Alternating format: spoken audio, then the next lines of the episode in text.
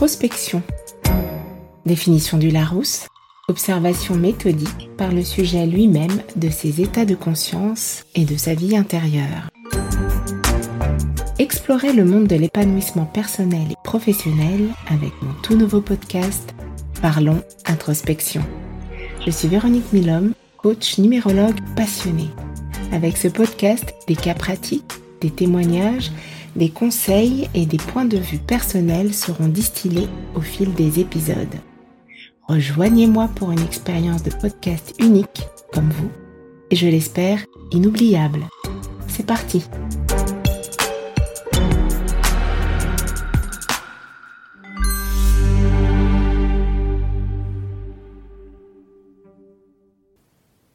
Ce podcast reflète un point de vue tout à fait subjectif, le mien. Je vous invite à exercer votre bon sens en évaluant si mes propos vous apportent un point de vue ou des pistes de réflexion ou non. En cas de doute, je vous invite à consulter un médecin ou un spécialiste de l'accompagnement. Bonjour et bienvenue dans Parlons Introspection, le podcast qui vous invite à explorer votre monde intérieur.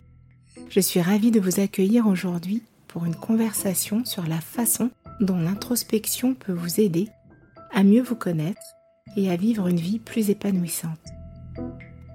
L'introspection est un processus qui consiste à regarder à l'intérieur de soi et à prendre conscience de ses pensées, de ses sentiments et de ses motivations. Cela peut sembler simple, mais c'est en réalité un processus profondément transformateur qui peut vous aider à comprendre qui vous êtes vraiment, ce que vous voulez dans la vie et comment vous pouvez y arriver.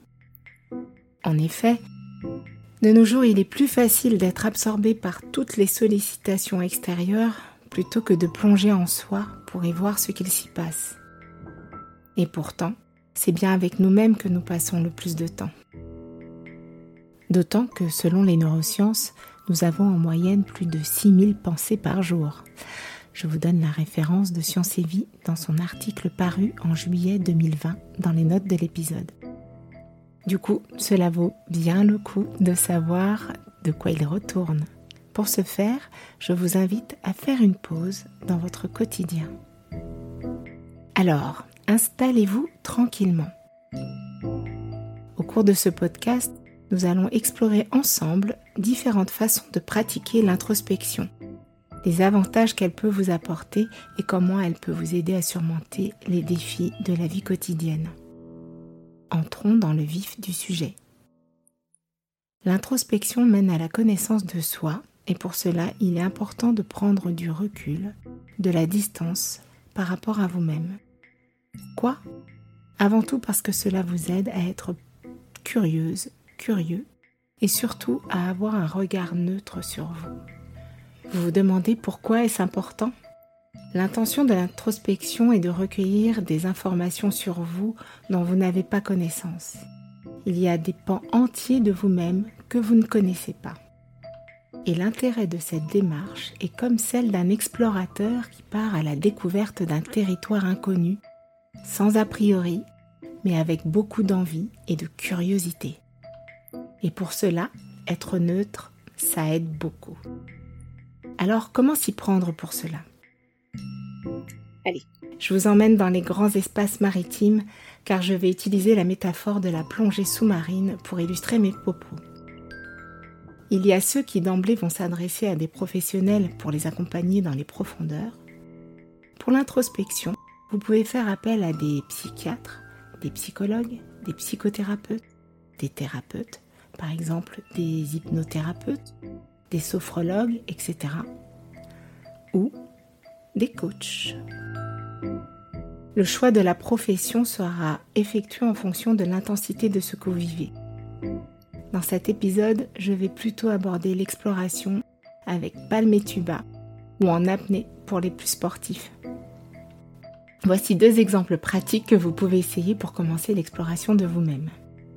Pour les personnes rêveuses ou visuelles, nous allons utiliser la visualisation.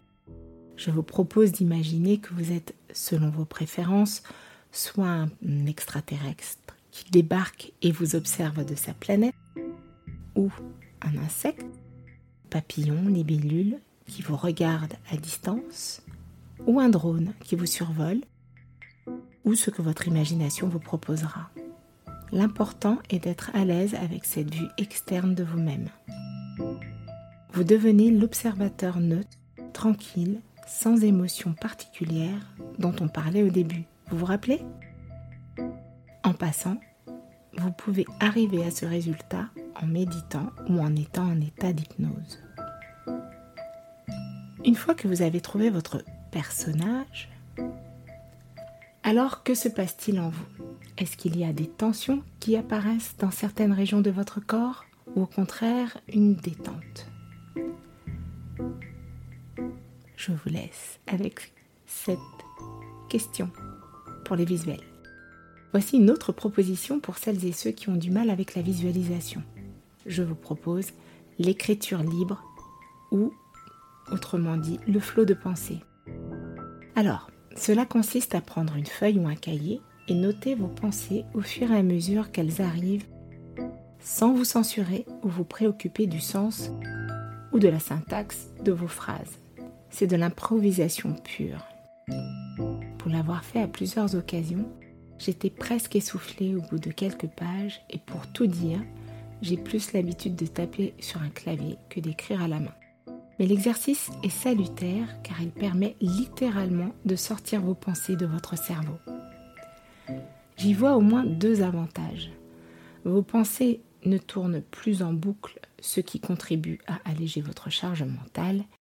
Et si vous souhaitez vous relire, cela vous donne l'opportunité de connaître vos pensées. Cela peut paraître étrange dit comme cela, mais faites l'exercice tel que décrit plus haut et vous me direz ce qu'il s'est passé pour vous.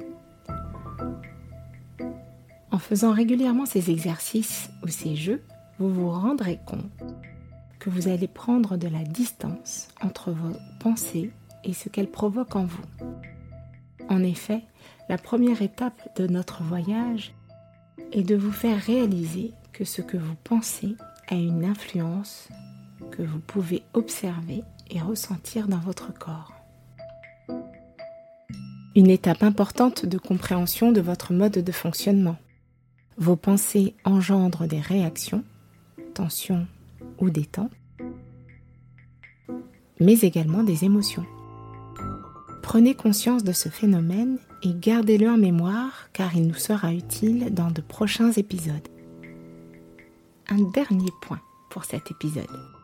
Quels sont les avantages de l'introspection?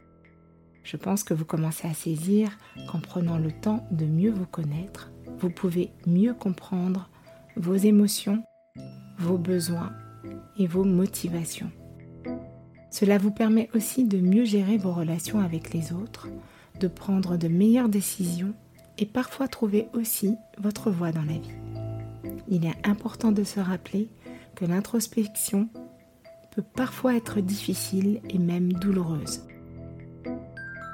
car elle peut révéler des aspects de soi que l'on préfère ne pas affronter. Pour l'expérimenter régulièrement, je peux vous dire qu'il est également important de ne pas se juger soi-même et de faire le choix de s'accepter tel que l'on est et dire adieu au fantasme de la perfection. Le début du soulagement? Nous arrivons à la fin de cet épisode mais nous ne sommes qu'au début de notre voyage. Que vous soyez débutant ou expérimenté en matière de connaissance de soi, j'espère que vous avez trouvé cet épisode intéressant et instructif.